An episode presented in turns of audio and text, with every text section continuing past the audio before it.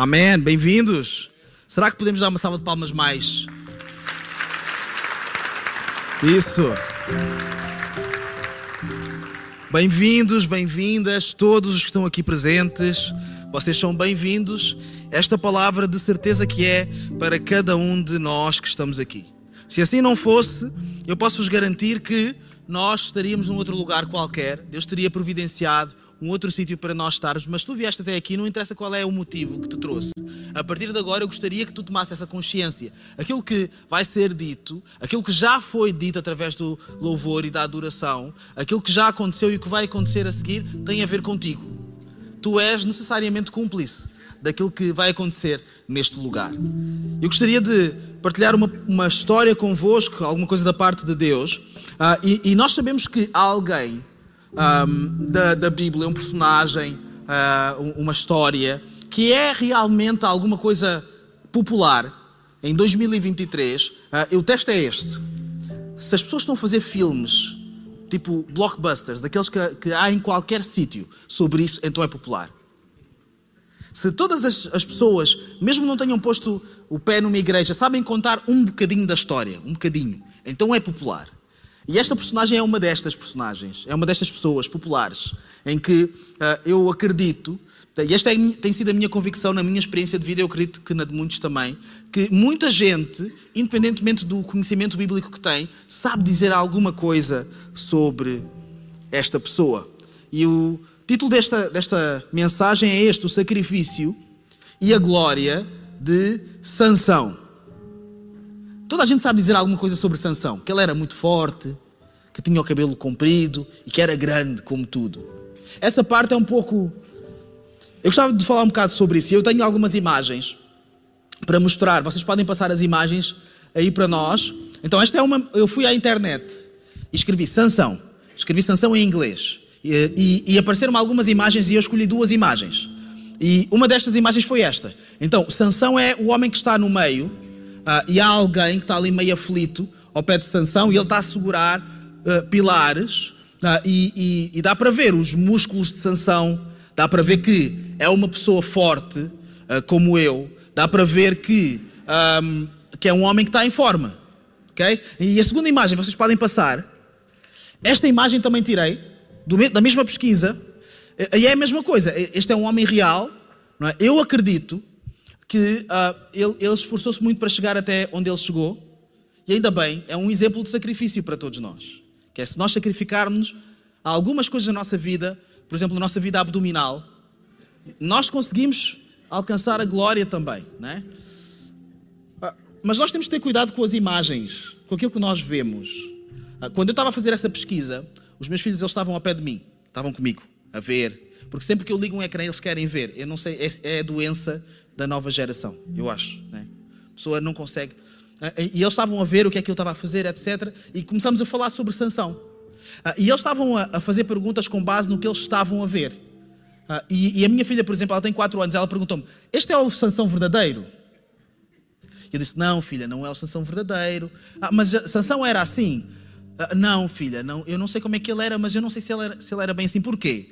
Porque aquilo que nós vemos muitas vezes condiciona aquilo que nós sabemos. A Bíblia não diz como é que Sansão era. Aliás, as únicas coisas que a Bíblia diz sobre como Sansão era é que ele tinha o cabelo comprido. Ele tinha o cabelo comprido. Então, virtualmente, qualquer homem que tivesse o cabelo comprido poderia ser parecido com Sansão. Mas como nós criamos uma imagem, uma imagem que vá de acordo aquilo que nós queremos acreditar, uma imagem que vá de acordo com aquilo que nós queremos que complete a história, isso pode nos toldar a visão. Temos de ter cuidado com aquilo que vemos. Porque nem sempre aquilo que nós vemos conta a história toda. E mesmo quando nós olharmos uns para os outros, nem sempre aquilo que nós estamos a ver no outro é o outro.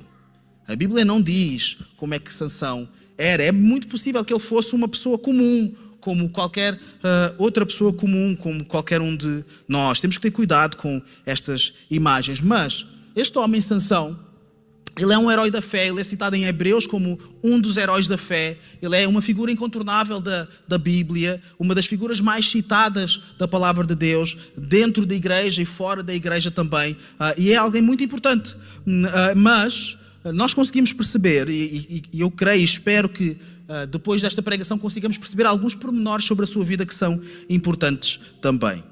Uh, e estas figuras, tanto a primeira como a segunda imagem, ele tinha as mãos nos pilares, porque é um momento icónico da sua vida, é o momento em que ele está prestes a sacrificar-se Uh, ele está prestes a, a, derrubar um edifício inteiro, porque eles eram os pilares que sustentavam o edifício, que ele vai tudo cair e vão todos morrer. Esta é a história. Spoiler alert, está bem? Uh, isto vai acontecer, isto está em Juízes, no capítulo 16, versículo 28.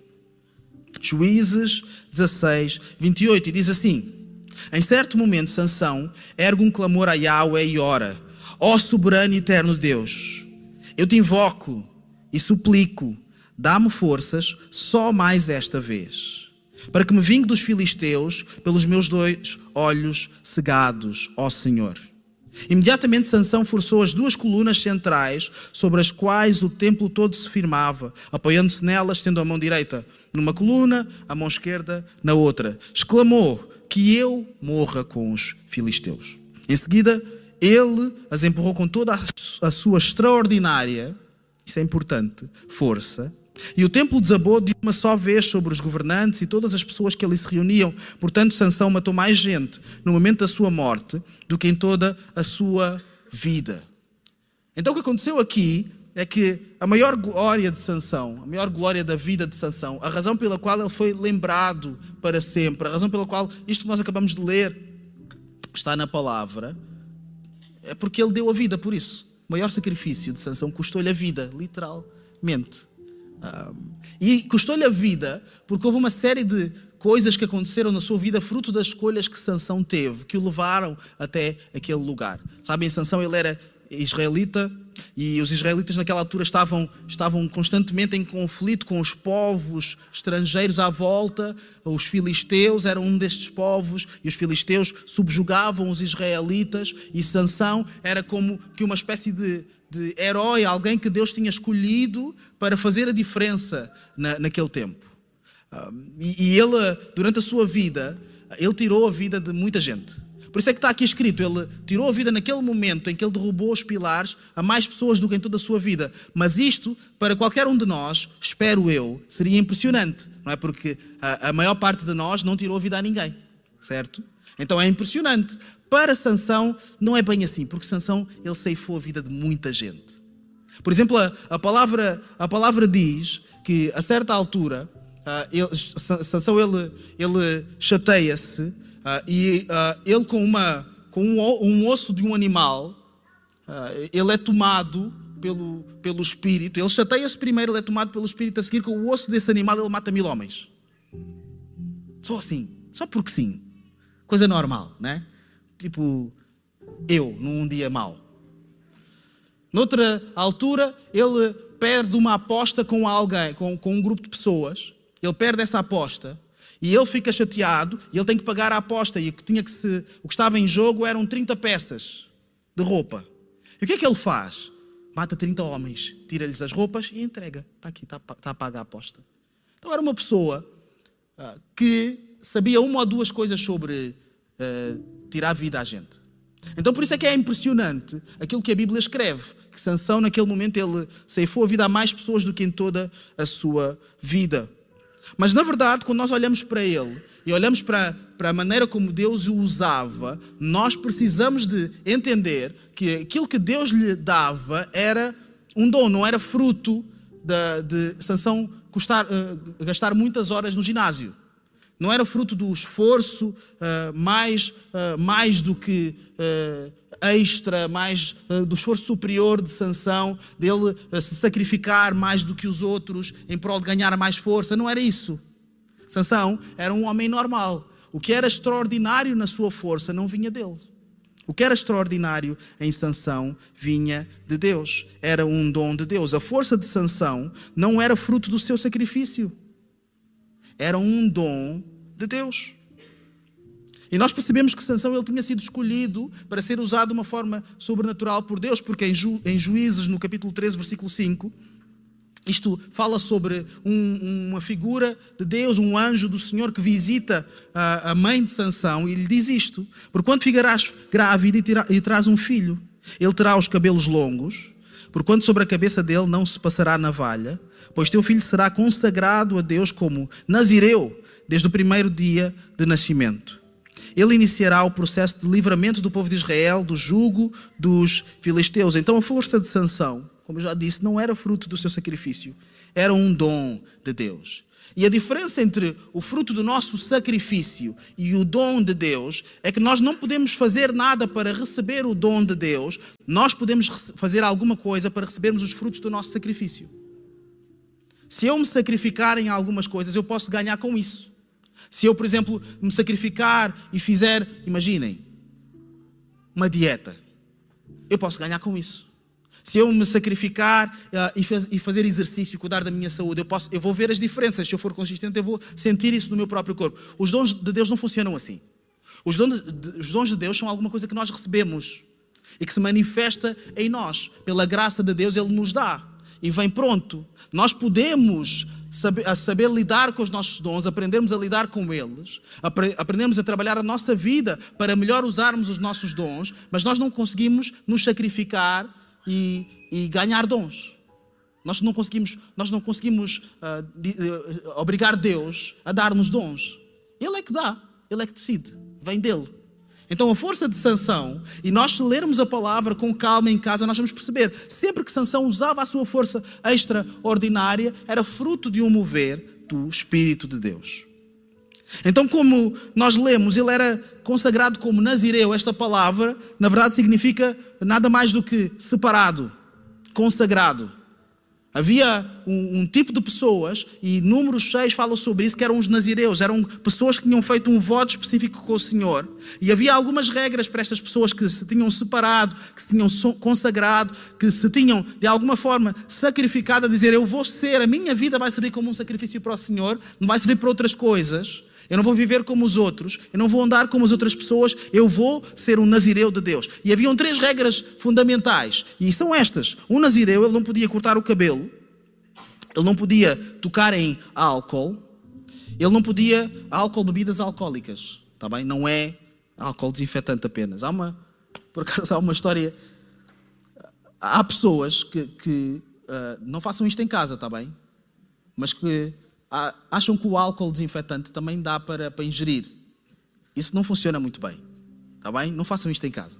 Mas não podia tocar em álcool, não podia tocar também em cadáveres. Aliás, a, a palavra diz que nem sequer no, no, corpo do próprio pai ou da própria mãe um nazireu poderia tocar. Se, tivesse, se perdesse o pai ou a mãe ou algum familiar e tivesse que enterrar essa pessoa, o nazireu não podia se aproximar do cadáver para verem o nível de separação, de consagração a que os nazireus teriam que sujeitar. Mas quando nós percebemos a história de Sansão, nós percebemos que Sansão, o que ele fez na sua vida foi muitas vezes não apenas ignorar, como quebrar facilmente estes votos.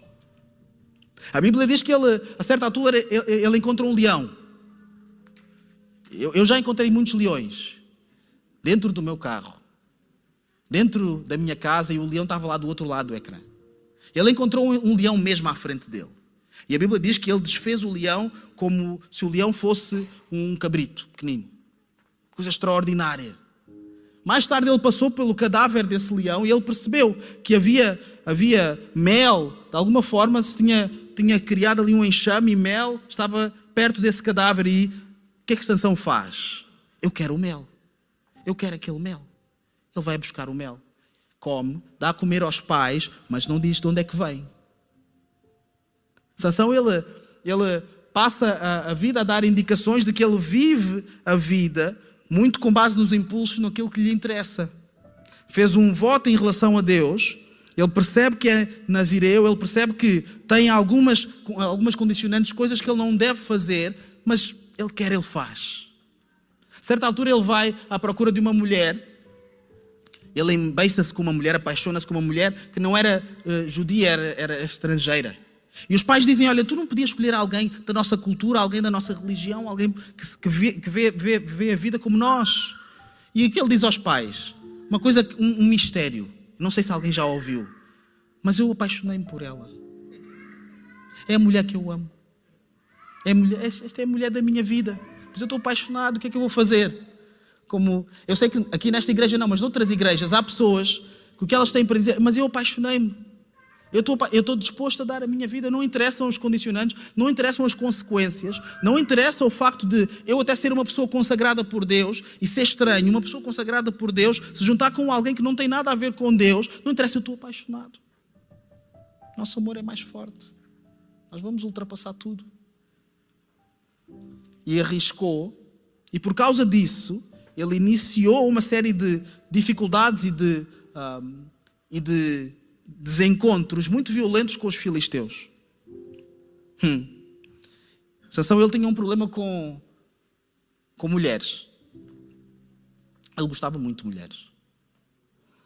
E de alguma forma isso era uma porta para que ele se encontrasse em vários problemas com os filisteus, e da mesma forma, ao mesmo tempo, era também dessa forma que Deus usava Sansão como alguém que iria dificultar a vida aos filisteus por estarem a subjugar o povo de Israel. E sabem o que é que isso nos diz? É que nós temos que ter muito cuidado quando nós olhamos para os dons de alguém, não confundir isso com esse alguém. Alguns de nós, ou algumas pessoas que nós conhecemos, são usadas de formas extraordinárias. Têm dons extraordinários. São pessoas claramente diferenciadas numa ou noutra área. São pessoas que realmente fazem a diferença numa ou noutra área. Não vamos confundir isso, o facto de Deus usar alguém, de dar dons a alguém, com esse alguém.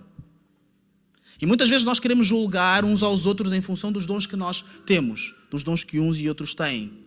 E aqueles que têm dons mais preponderantes aos nossos olhos, então estão bem. E os outros que têm dons menos preponderantes ou que não parecem ter algum dom, esses, ah, estes coitados, eles precisam de mais alguma coisa na vida. Sabem, Deus dá o que Ele quer a quem Ele quer. Ele usa quem Ele quer, como Ele quer. E muitos de nós vamos ver ou talvez de forma trágica vamos ser protagonistas de histórias trágicas onde nós somos usados por Deus e ao mesmo tempo damos de cabo na nossa vida. Sermos usados por Deus de uma forma espetacular. Nunca ouviram falar de pessoas, homens, homens de Deus, que levantaram ministérios incríveis e depois acabaram assim, assim do, do nada em desgraças totais. Mas que o ministério é incrível e mudou a vida de muita gente. E as pessoas ficam confusas. Como é que uma coisa pode jogar com a, com a outra? Olha, eu pode jogar da mesma maneira que jogou com Sansão também. A história de Sansão está aqui para nos mostrar isso. As pessoas, elas não são os dons que elas têm. Uma coisa são os dons, outra coisa são as pessoas. E, e, e alguns de nós que temos um, um espírito mais religioso, nós olhamos para esta ideia de ser nazireu e olhamos para outras coisas que a palavra diz e nós gostamos muito de regras. As coisas são assim. Ou seja, a história de Sansão resume-se a isso. Se ele tivesse cumprido tudo isto, ipsis verbis, se ele nunca tivesse cortado o cabelo, se ele nunca tivesse tocado em álcool, se ele nunca tivesse tocado em nenhum cadáver, então nada daquilo teria acontecido na sua vida, porque o que interessa é cumprir as regras. O que interessa é cumprir bem as regras, é cumprir tudo bem, é fazer bem as coisas, by the book. Sabem, Sansão, ele quando, quando ele foi preso e ele foi parar aqueles pilares, foi porque ele cortou o cabelo, que é uma coisa visível. As pessoas percebem quando alguém corta o cabelo. Mas como é que se percebe quando... Eh, como é que tu olhas para alguém e percebes, esta pessoa nunca tocou num cadáver? Esta pessoa, esta pessoa nunca bebeu álcool na vida, não se percebe, certo? E o espírito religioso o que faz é isto. Nós tentamos criar regras e torná-las visíveis para podermos diferenciar o certo do errado, numa tentativa uh, muito estéril e muito falsa, porque não, não é possível nós conseguirmos ver tudo. Há coisas que nós não vemos, há coisas que nós não sabemos. Então, uh, o espírito religioso que vê em sanção é: ah, ele, ele certamente ele não, ele não, não acabou bem, a vida dele podia ter sido diferente porque ele não cumpriu as regras todas, mas eu gostaria de ir um pouco mais além. Porque por trás da regra há o Senhor da regra. E o Senhor da regra ele tem propósitos. E, por exemplo, quando nós falamos em uh, não cortar o cabelo, nós estamos a falar de identidade. Por que nós estamos a falar de identidade? Porque uma pessoa que não cortasse o cabelo, a pessoa não ia ser como os outros que cortavam o cabelo, só porque sim. Por exemplo, na cultura de Sansão, havia muitos homens que cortavam o cabelo, outros que não, mas era, era comum. Hoje, ainda assim, na nossa cultura também. Só que ele sabia, eu não corto o cabelo porque eu tenho uma identidade diferente. Eu não, eu não estou aqui para ser como os outros. Eu não estou aqui para, para seguir as modas. Eu não estou sujeito àquilo que as pessoas acham esteticamente melhor ou pior. Eu tenho um propósito. Eu tenho uma identidade. Eu sei, eu sei o que sou e sei para que, para que é que eu sirvo. E porque eu sei o que sou e sei para que é que eu sirvo, então eu vou fazer isso. E nós precisamos de nos lembrar hoje também da nossa identidade, de quem nós somos, quem é que és tu? Para que é que tu serves? Uh, Permite uma pergunta, é, é um pouco áspera, mas tu serves para quê nesta vida? Qual é o propósito? O que é que Deus quer que tu faças? E quando muitas vezes nós não olhamos para a nossa identidade, acontece o que nós vemos acontecer tantas vezes por aí, em que, infelizmente, no nosso mundo evangélico, muitas vezes nós nos comportamos como as outras pessoas. Porque nós queremos ser como as outras pessoas. No fundo é por isso. Porque a identidade que Deus tem para nós não nos parece tão atraente. Então nós vamos buscar o quê? A identidade que os outros têm. Aquilo que os outros são. À procura de, da felicidade que os outros alcançam. Olha, escuta, nós não somos chamados para a identidade dos outros. Aliás, eu não estou, nem sequer aqui estou a falar da identidade dos outros, a fazer algum juízo de valor sobre a identidade dos outros. Poderia fazer, mas nem, a questão nem é essa, isso nem é, nem é relevante sequer. Porque quando Deus ele nos separa e diz: Olha, tu és meu filho, tu és meu, tu és minha, o que Ele está a dizer é: Tu tens uma identidade nova, tu tens de parecer comigo agora. Agora tu vais andar como eu ando, tu vais falar como eu falo, tu vais discordar das, dos outros como eu quero que tu discordes. Tu vais encher as tuas palavras das palavras que eu colocar na tua mente. Tu vais procurar sabedoria onde eu quero que tu procures sabedoria, na minha palavra. Porquê? Porque tu tens a minha identidade, tu não és uma pessoa qualquer. Não tocar em álcool fala-nos sobre sobriedade. Sabem, existem pessoas que conseguem saborear uh, um bom vinho, dos maiores prazeres da vida. Pelo menos para alguns. Existem pessoas que não sabem, não sabem gerir álcool. Sabem, recentemente eu tive a oportunidade de, de, saber de uma pessoa que ela anda com um, um chipzinho, uma maquinazinha. Toda a hora. Quando ela sai de casa, anda com essa máquina. Porquê? Para, para a máquina avisar uh, quando o, o ex-marido estiver perto, a máquina apita, porque a pessoa andou 13 anos a sofrer debaixo das mãos desse ex-marido Porquê? Porque quando ele tocava no álcool, aconteciam coisas más a pessoas inocentes. Só porque sim. Não havia nenhuma razão. Não era preciso haver nenhuma discussão. Não era preciso... Há pessoas que não sabem lidar com isso. Não sabem ser sóbrias. Ah, eu não estou a fazer apologia de que nós devemos ou não beber. Nós devemos ser responsáveis e moderados. É para isso que a Bíblia nos chama. Mas há, há algo mais do que uh, tu consomes ou não consomes álcool. Há, há algo mais profundo que é tu és ou não és uma pessoa sóbria.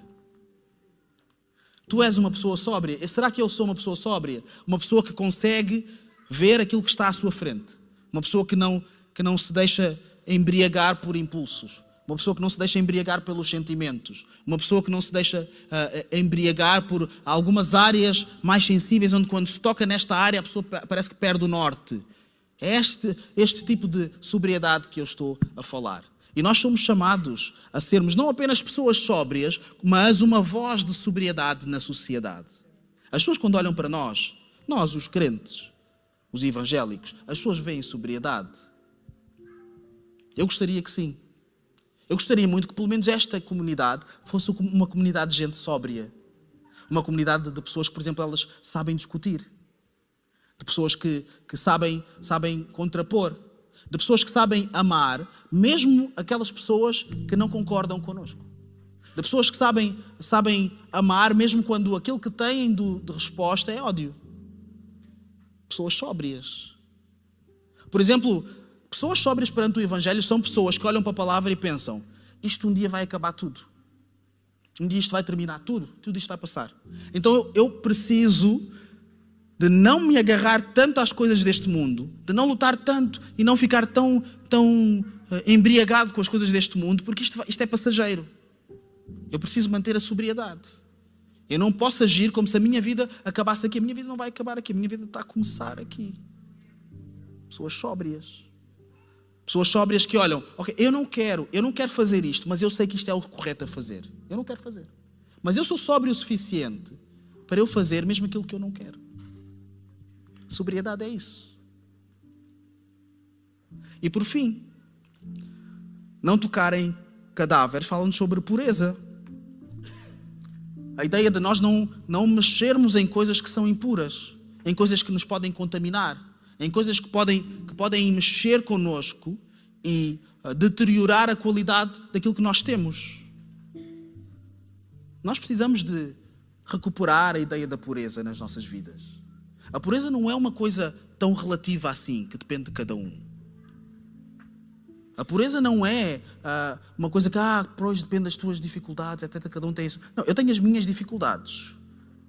E todo o pecado ele é impuro. Eu tenho, mas eu preciso de ser sóbrio e pensar, eu não posso me ver como, apenas como um refém, como uma vítima, porque eu não recebi identidade de refém. Eu não recebi identidade de vítima em Cristo. Eu recebi identidade de filho. E recebi aquilo que a Bíblia diz. É que nós temos a autoridade que nos foi conferida por Cristo e que todas as coisas elas estão sujeitas ao nome de Jesus. É, isto que a palavra nos diz. Então, eu confio que, naquilo que a palavra me diz em sobriedade. Eu preciso de olhar para aquilo que são impurezas na minha vida e dizer: Isto não é para mim. Por mais difícil que seja, o Senhor tem que me ajudar. Seja de que forma for. Seja de uma, de uma forma espetacular, de repente, de eu não ter mais vontade de ir atrás de impurezas, não. Seja através de, de irmãos, de irmãs que me ajudem, seja através de pregações, seja de que maneira for, o Senhor vai ter que me ajudar, porque Ele é quem prometeu. Agora, quando nós não fazemos este pequeno sacrifício de nós darmos o primeiro passo em direção a uma vida mais pura, o que é que será de nós? Há coisas que não, não é suposto nós vermos. Eu lamento. Há coisas que é suposto, é, não é suposto nós experimentarmos fora de tempo. Há coisas que não são para nós, nós somos chamados para a pureza. E a pureza custa, mas em Cristo ela é possível.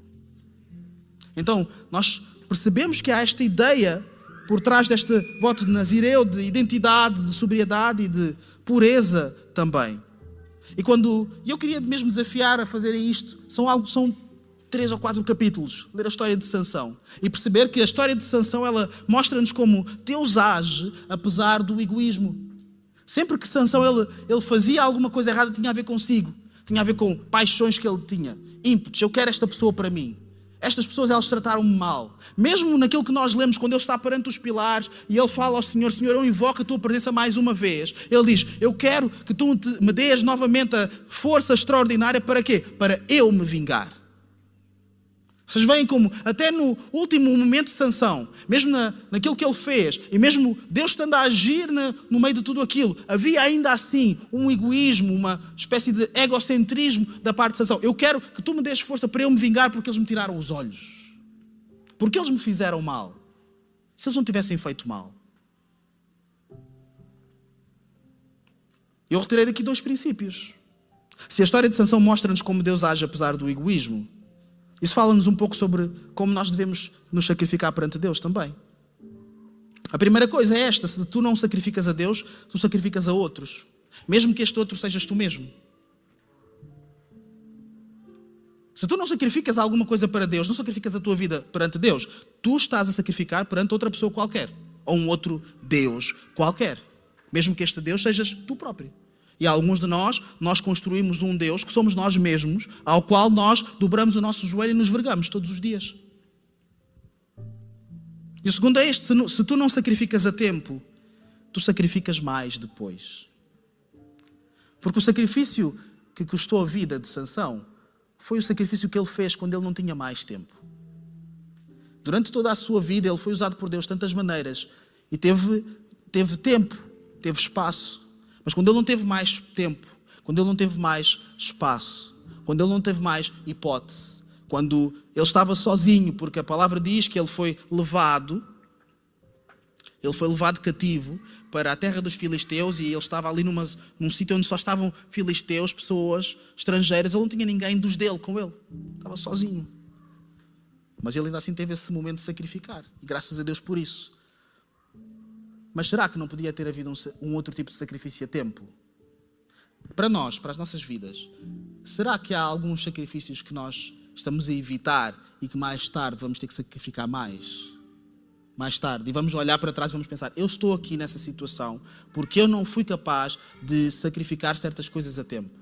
Eu não fui, eu não fui capaz de sacrificar a vergonha de ter algumas conversas ou o constrangimento de ter algumas conversas a tempo. Eu não fui capaz de sacrificar o, o, o constrangimento de confrontar alguém e dizer: Olha, tu precisas mudar a tempo, então agora eu vou ter que fazer um, um esforço extra. Alguns nós estamos a fazer a milha extra e não é porque estamos a fazer a milha extra que Jesus refere, é porque estamos a fazer uma milha extra que nós próprios criamos. Nós próprios é que criamos aquele caminho extra. Não é uma milha extra fruto de graciosidade e de bondade e de, e de dar a outra face. É uma milha extra fruto dos nossos erros mesmo. De, dos nossos atrasos e adiamentos. Sansão ele passou a vida a procurar usar-se de Deus. Mas Deus usou ainda assim. Ou seja, Deus usou Sansão apesar de Sansão. E eu não quero que fiquem com esta ideia que eu não gosto de Sansão. Eu gosto muito de Sansão. Mas de alguma forma Sansão ele mostra muito os sanções que existem dentro de nós. Nem todos nós nós fomos usados para ter uma força extraordinária da parte de Deus uh, e usarmos isso de uma forma espetacular. Nós temos outros dons. Todos nós fomos todos nós aqueles que foram chamados e que converteram o seu coração ao Senhor e que servem a Deus, todos nós recebemos o Espírito Santo de Deus no nosso coração. Todos nós recebemos isso. Todos nós recebemos alguma coisa da parte de Deus. Deus tem alguma coisa para nós. Uma missão para cada um de nós, feita à medida para, para nós. E eu gostava de te dizer, apesar de, de nós, apesar das nossas dificuldades, apesar de nós muitas vezes julgarmos contra nós, Deus ainda assim Ele pode nos usar. E da mesma maneira que houve esperança para Sansão, há esperança para cada um de nós hoje, aqui.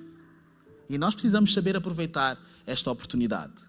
Quando Sansão ele percebeu que ele tinha ainda mais uma oportunidade, antes que, antes que eu morra, antes que me façam pior, antes que eu não, que eu não possa mais fazer isto, eu preciso, Senhor, dar mais uma vez, para eu fazer alguma coisa como deve ser. Dá-me só, dá-me força só mais uma vez, usa mais uma vez. Antes que nós tenhamos que fazer esta oração, a nossa última oração, a oração de ser mais uma vez, antes, eu acredito nós vamos conseguir sair daqui, todos. Nós vamos ter a oportunidade de fazer algumas coisas. Antes que seja tarde demais, nós precisamos de fazer as nossas orações. E fazer, nem que seja a oração que Sansão fez. Eu perdi o meu dom e eu sei porque é que eu perdi o dom. Senhor, dá-me mais uma vez, mais uma chance, mais uma oportunidade. E Deus responde, porque Ele é gracioso e misericordioso. A graça de Deus era maior e sempre foi maior do que o egoísmo de Sansão. E a graça de Deus, ela é maior e superabundante, mais do que os nossos pecados também. Graças a Deus por isso. Eu gostaria que nós agora tivéssemos a oportunidade de fazer alguma coisa diferente também. Sabem, hoje é domingo de Pentecostes. Eu não sei, se tu não sabes o que é o domingo de Pentecostes, tu tens que sair daqui no próximo domingo Tens que ter esse compromisso. Eu, eu não vou querer que ninguém se identifique, tá bem? Tens que, eu vou estudar sobre isso. Eu vou, vou perguntar a alguém, vou perguntar em privado ao pastor, pastor. Eu vou, vou criar uma conta anónima. Pentecostes significa quinquagésimo. E, e foi um, um, evento em que houve um mover de Deus uh, muito especial, relatado em Atos, em que uh, o, a igreja, aquilo que viria a ser a igreja, os discípulos de Jesus, eles estavam a aguardar em Jerusalém, porque Jesus, depois de ter ressuscitado, ele disse: Aguardem em Jerusalém e o Espírito de Deus vos visitará. Então há um mover de Deus nesse dia que é chamado o dia de Pentecostes. E o que acontece é que o, todos os domingos que calham uh, perto do 50 dia a seguir à Páscoa são os domingos de Pentecostes.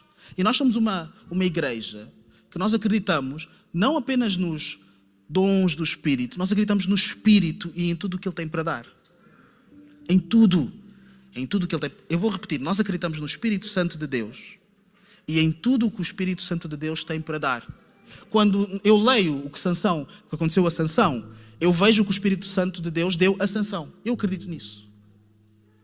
Eu não duvido disso nem por um segundo. Da mesma maneira, nós hoje nós sabemos porque a palavra nos diz que o Espírito Santo não apenas está entre nós, não apenas está em nós, ele está necessariamente dentro de cada crente e ele tem dons para distribuir pela igreja porque isso é necessário. Isso não é uma dificuldade.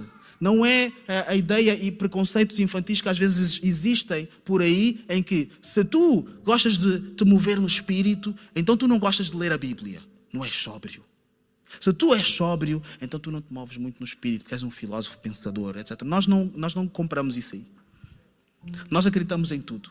Quando tu lês a Bíblia, tu entendes que o Espírito Santo de Deus, ele existe e quer que a igreja se mova nos dons do Espírito. E nós queremos aproveitar isso também. Nós queremos enfatizar esta liberdade que sempre existe. Não existe hoje, não existe porque eu estou a assinalar isto hoje, existe sempre, mas eu gostaria que nós pudéssemos enfatizar hoje também. Então eu gostaria que aqueles que pudessem ficar, eh, que fiquem de pé, por favor. E talvez nós não estejamos na situação em que Sansão estava, ou esteve, mas nós estamos numa situação qualquer. E nessa situação nós estamos, nós precisamos de exercer os dons do Espírito, exercê-los bem. Não ficarmos embriagados com a ideia de que Deus nos usou uma outra vez, sermos humildes perante Deus usar pessoas como nós, mas ainda assim estarmos disponíveis e atentos e a pensar: se o Senhor vive em mim através do Espírito Santo de Deus, se Ele tem dons, eu quero buscar estes dons. É aquilo que a Bíblia nos ensina em 1 Coríntios 12, a nós buscarmos os melhores dons, a nós buscarmos os dons do Espírito. E como é que nós buscamos os dons do Espírito? Nós andamos por aí à caça, a apanhar os dons? Não, nós oramos. Nós pedimos ao Senhor, Senhor, dá-nos os dons que o Espírito tem para dar. É tão simples quanto isso.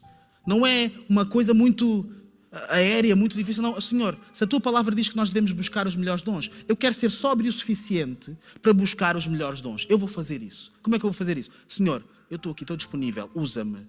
Em, em quais dons? Os dons que a palavra prescreve. E a palavra prescreve não apenas um dom, prescreve vários dons. E diz que a variedade de dons é importante, é essencial. Dons de cura, dons de falar em línguas, dons de interpretar línguas, dons de palavras de sabedoria, dons de fé sobrenatural, dons que a palavra prescreve para todos nós. E nós devemos ser crentes que procuram os melhores dons. Nós não devemos ser crentes que andam por aí pela vida a pensar que a vida, que os, aquilo que o Espírito Santo quer fazer de nós é apenas nós sermos boas pessoas. Não. O Espírito Santo quer fazer a diferença na sociedade, nesta igreja e fora desta igreja, através de nós, através de ti, através de mim. As nossas vidas não foram resgatadas para nós andarmos apenas a olharmos uns para os outros. Nós, nós somos chamados para fazermos a diferença. Somos o povo de Deus. Com as nossas dificuldades, muita coisa por, por resolver, sim, mas nós somos o povo de Deus. E se nós somos o povo de Deus e recebemos essa garantia do próprio Deus, se nós temos o Espírito Santo generoso entre nós, por que é que nós não vamos aproveitar? Então eu gostaria que nós pudéssemos fazer isto agora, hoje mesmo. Que nós buscássemos como igreja os dons do Espírito. E neste momento eu gostaria que tu fechasses os teus olhos. E que nós nos concentrássemos nisso. E que enquanto eu concluo este, este momento, que nós começássemos a buscar ao Senhor, Senhor, o que é que eu preciso na minha vida? O que é que me falta? Talvez alguns de nós, nós até já temos alguns dons e nós já fomos usados de algumas formas, mas de alguma forma e por alguma razão, ah, alguma coisa se, se amoleceu em nós, alguma coisa se a, a, perdeu o brilho em nós e nós meio que nos conformamos com isto. E este, este pode ser um momento de nós eh, experimentarmos um reavivamento interior do nosso, dos nossos dons. Senhor, desperta aquilo, aquilo que havia em mim, da mesma maneira que tu despertaste em Sansão, o dom dele, desperta em mim os dons que tu me deste, que eu conheço. E outros de nós que nós nunca fizemos esta oração, este é o momento. Senhor, eu quero, eu quero que tu me uses de alguma forma. Eu quero ser alguém, não para a minha para a minha glória, para a tua glória. Eu quero ser alguém que se move e que é usado nos melhores dons. Vamos fazer este sacrifício de buscarmos os melhores dons pela glória da igreja do Senhor. E tu podes orar para ti, tu podes sair do teu lugar e se tu sentires da parte de Deus, eu vou orar por alguém, Senhor, dá-me dá também esta, esta uh, revisão, esta referência de alguém a quem eu posso orar, a quem eu posso impor as mãos e dizer, Senhor, abençoa esta pessoa nos seus dons. E isto é para aqueles que vão ficar aqui a orar uns pelos outros, aqui à volta deste púlpito. Mas eu tenho um segundo apelo específico. Escutem, há dois apelos. Há este que eu falei e há um segundo apelo. Este segundo apelo é para pessoas que sentem alguma coisa específica da parte de Deus. Um chamado específico da parte de Deus. Tu sentes, tu entendes que Deus te tem chamado para, uh, para tu exerceres um papel específico na, na, na igreja, talvez exerceres um papel específico num dom. E tu tens sentido desafiado em relação a isso. Então, estas pessoas, especificamente, eu gostaria muito que tu viesses aqui ao púlpito, eu gostaria de orar por ti. Gostaria muito de orar por ti, de te apoiar neste momento. Porquê? Porque se tu não exerceres os dons que Deus colocou no teu lugar, na, na, tua vida, alguém vai, vai perder com isso, alguém não vai ser abençoado, alguém vai, vai ter a sua vida diminuída porque tu não estás a exercer os dons. E eu não quero que isso aconteça.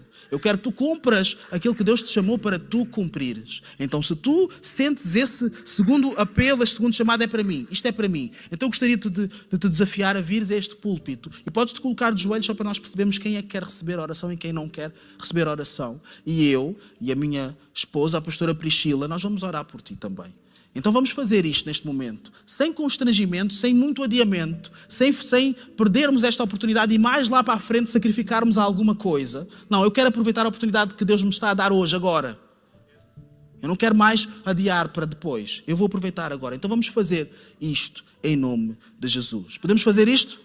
Amém. Então vamos orar. Vamos começar a orar. Vamos começar a clamar ao Senhor. Vamos começar a levantar as nossas vozes também, sem vergonha Vamos fazer isto. Não quero que ninguém fique de fora deste momento. E venham aqui mais para o centro, está bem? Não tenham problema em ocupar este espaço, é para nós.